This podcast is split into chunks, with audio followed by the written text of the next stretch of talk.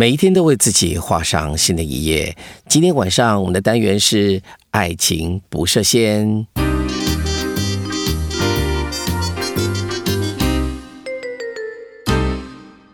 是的，爱情不设限。我们要谈谈，在我们的人里面有不同的爱情观，包括哎，男生喜欢男生，女生喜欢女生，或者是呢，每个人不同的性别倾向，不同的呃性别表态。比如说，有些女人看起来就比较阳刚，嗯，有些的男生看起来比较阴柔。哎，这就是一个实际现实，我们可以看到很多环境里面存在的现象。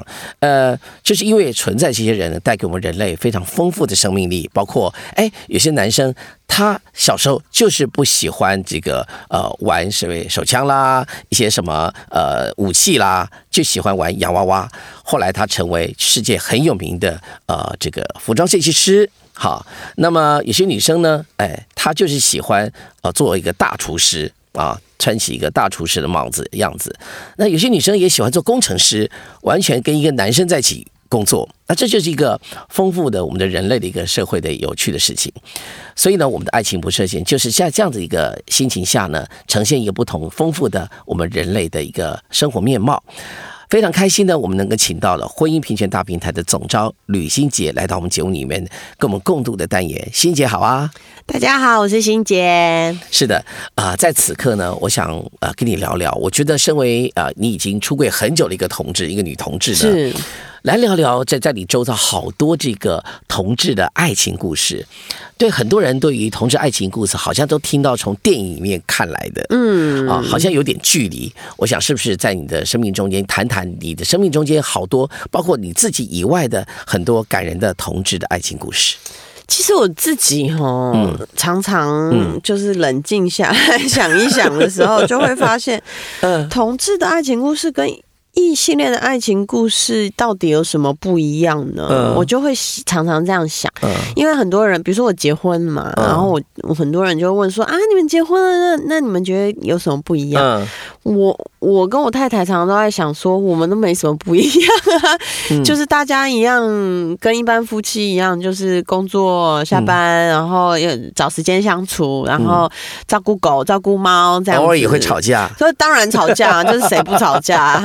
嗯。就爷爷吵架，但我们后来发现，同志的爱情故事跟异性恋最不一样的，其实是同志必须经历一个出轨的呃阶段。嗯哼，对身边的亲友出柜，对这个社会出柜，然后你随时身边呃要要去面对出柜的这件事情，我想这个是同志爱情故事最大的挑战。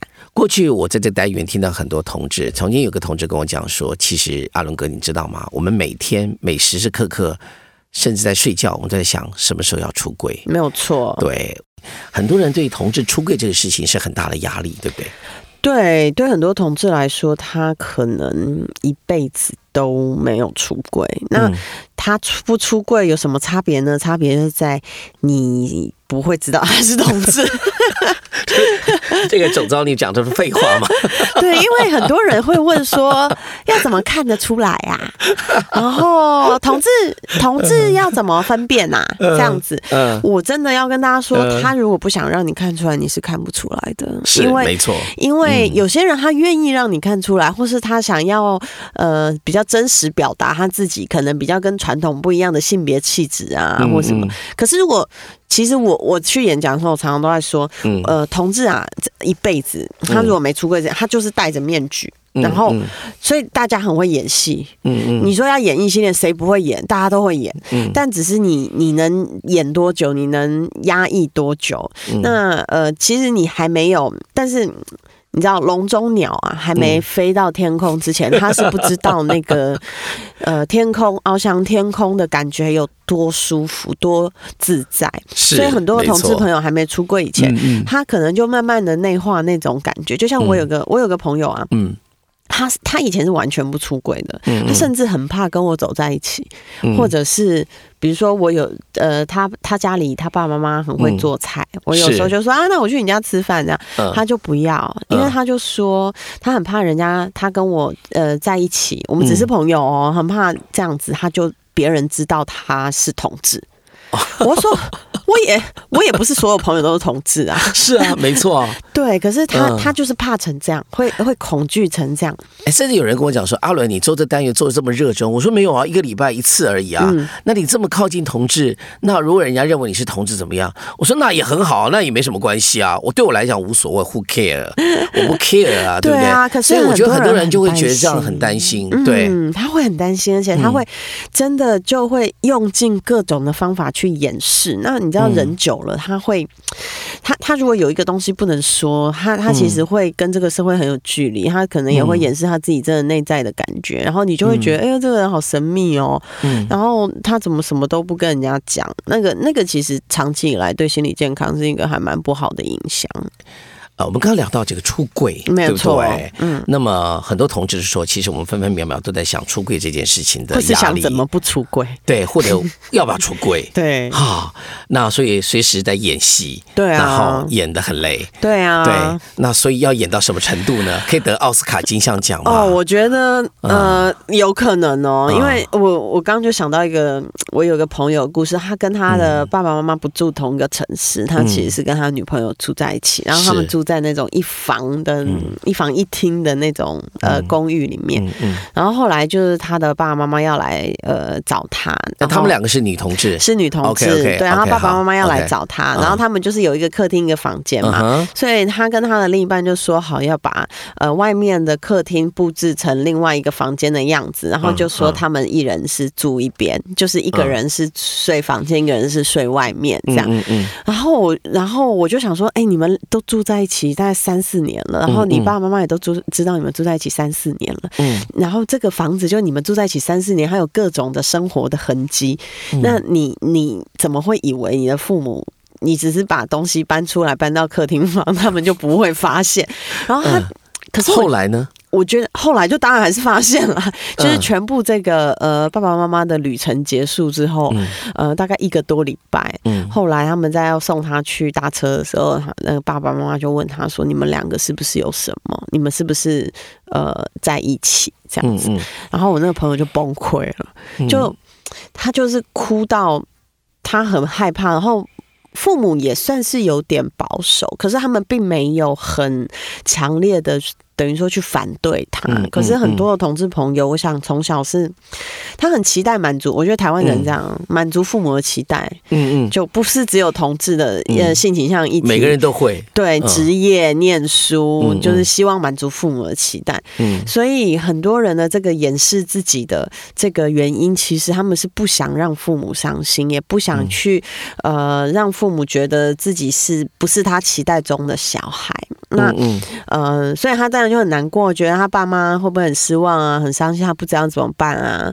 那这个历程还在进行中，我只是想说，这真的不是谁的错，这不是不是这个孩子的错，也不是父母的错，只是他们很需要一起呃来一起来携手面对家里的这个议题。嗯。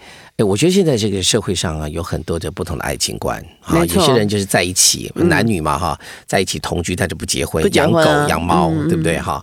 然后可可是呢，呃，社会都有他们给他们不同的压力。哎，你们不怎么不结婚啦？结婚以后怎么生不出？要不要生小孩啊？怎么生不出小孩？是不是身体有问题啊？哈哈，怎么讲话？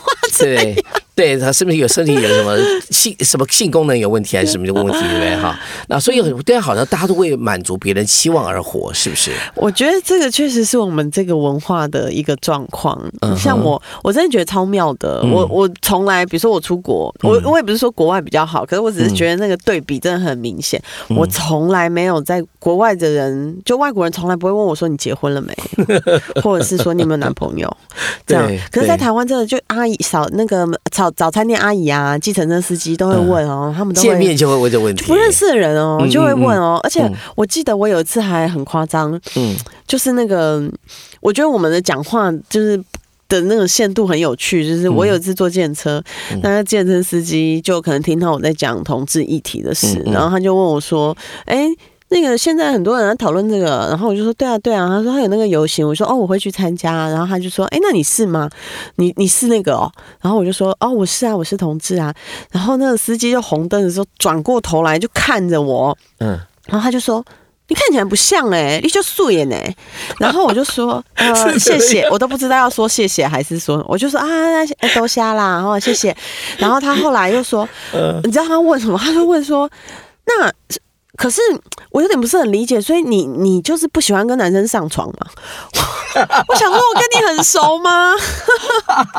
然后他说我你不喜欢跟男生上，我就说呃对。他说那你跟女生会开心吗？然 后我就我想说你还继续问，那我当时就是秉持一个、呃社会教育的精神 这样子，我就是跟他说呃对啊，我我就是因为我就是我从小就知道我不喜欢男生，然后我也有、呃交往很久的对象，然后我们也都有办婚礼，双方家长都认识，怎样怎样。他就说，可是为什么会不不开心啊？你都不喜欢。我有一次还在路上呃、嗯一个活动，然后也是他就一个中年男子就跑过来，一直摸嗯摸我们的那个男义工，嗯，就说你，所以男生这样摸你，你会舒服哦，你会舒服哦。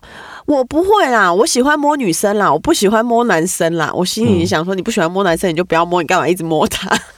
就是我觉得这个社会很有趣，就我们台湾的那种身体界限还有隐私权的概念，没 有什么有路上的人可以问我说是你是不是不喜欢跟男生上床？我实在是觉得我都其实我就觉得有点又好气又好笑，因为好笑就是觉得说，嗯，你你真的很很敢问，哎，在某些层次来看一下，对于大家的性别议题的事情上，还没有走到精神层次，还是在肉体的阶段，对不对？很爱讨论到性的东西啊。虽然我也可以理解，对，那我觉得确实这个就是大家最嗯最猎奇也是最好奇的部分。那在一个适合的场合，我觉得我都愿意解释。可是就是就就很奇怪，在路上 你没有。做好这个面对这个议题的准备，我们平常不会被异性恋不会这样在路上被人家随便问嘛，对啊，所以这就是我们还需要再多多呃整个社会多多进步的地方，我觉得。是的。嗯啊，在这社会上，很多人对同志的不了解，还有很多有趣的这个，应该讲说，因为不了解，所以变得很好玩，就变成一些有趣的事情。对。那在你生活中也应该碰到了很多了。超级多，嗯但但我觉得我是嗯有做好准备来了 面对这件事，毕竟我已经你就是总招嘛，对，没而且办法嘛。对，嗯而且因为我们呃，我在我自己在同志咨询热线呃被培养，然后工作很长一段时间，我们最主要的工作其实就是去演讲，嗯是，所以任何光怪陆离的问题 我都呃被问过。那但是对很多一般的同志朋友来说，他们就是一般人嘛，这不是他们的工作，我所以在路上被人家问说：“哎，你不喜欢跟男生上床哦？”这个还是很不适合的，好吗？就是一般的朋友应该也会蛮觉得被冒犯了，或者是说，呃，男的会问说，你不给不喜欢跟女生上床哦，或者是问到女同志问者说，你不喜欢跟男生上床，女生跟女生怎么上床，对。或诸如此类的问题嘛，对不对？对，那我想，当然可以理解，性是一个大家很好奇的东西，但是，嗯呃，老实说，也还蛮有趣。为什么大家想到同志就马上想到性？嗯同志还是我们也是生 会生活，也是有生活，然后。对，呃，其实老实说，生活中遇到大部分的问题都不一定跟性有关，也比如关系上啊，谈恋爱啊，比如说我跟我太太很常吵架啊，或爸爸妈妈来协调，也 也是就协调你们两个个性上的差异啊，对不对？然后其实都是跟一般人没有什么差别，是嗯。是是嗯所以生活的方方面面很多事情的生活状态里面，其实就是要让他知道，其实同志的爱情跟异性恋的爱情，或同性恋的爱情跟异性恋的爱情，其实没有太大不同的。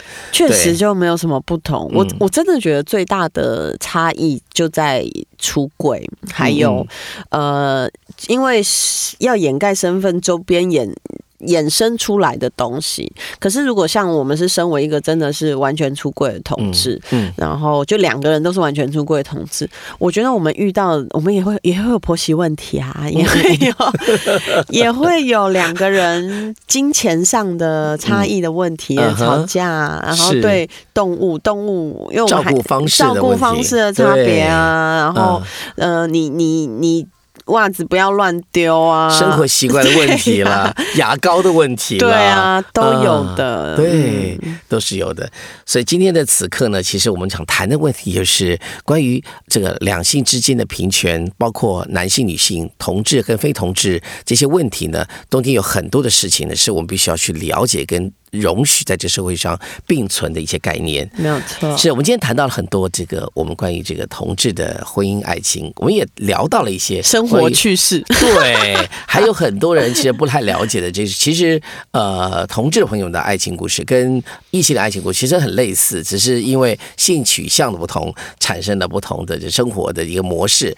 但所以很多人都会把这性取向的问题呢，成为同志议题的主角，对吧？没有错。所以我觉得大家一一讲到同志，问同志都会问我。我以前也是，我从小到大出柜，真的很多人一开始就是问你性行为怎么样，怎么做？对，我想说，我一开始，嗯，就是一开始就就也不是说这不是重。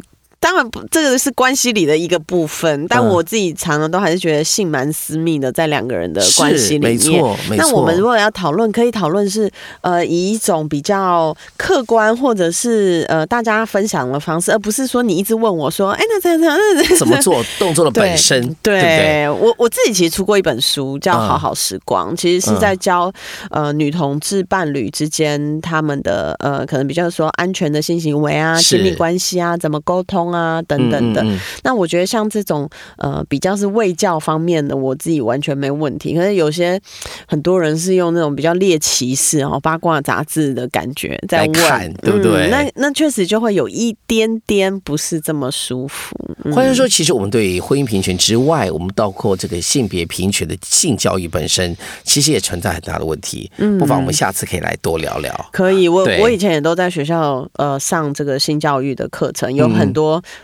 非常有趣的学生的观念，就是代表我们性教育还有很多要要加强的。所以，当性教育这个问题不能解决的时候，我们在谈到更深一层的这所谓婚姻平权，包括这个同性婚姻或者整个社会这种性教育本身的概念的时候，其实压力困难就相对大很多嘛，对吧？没有错，因为呃，如果你没有一个正确的观念，或者是你会觉得这个东西是一个呃不应该谈，或是谈起来大家都觉得很不舒服、很别扭的事情。是，它就很难变成一个正常的事。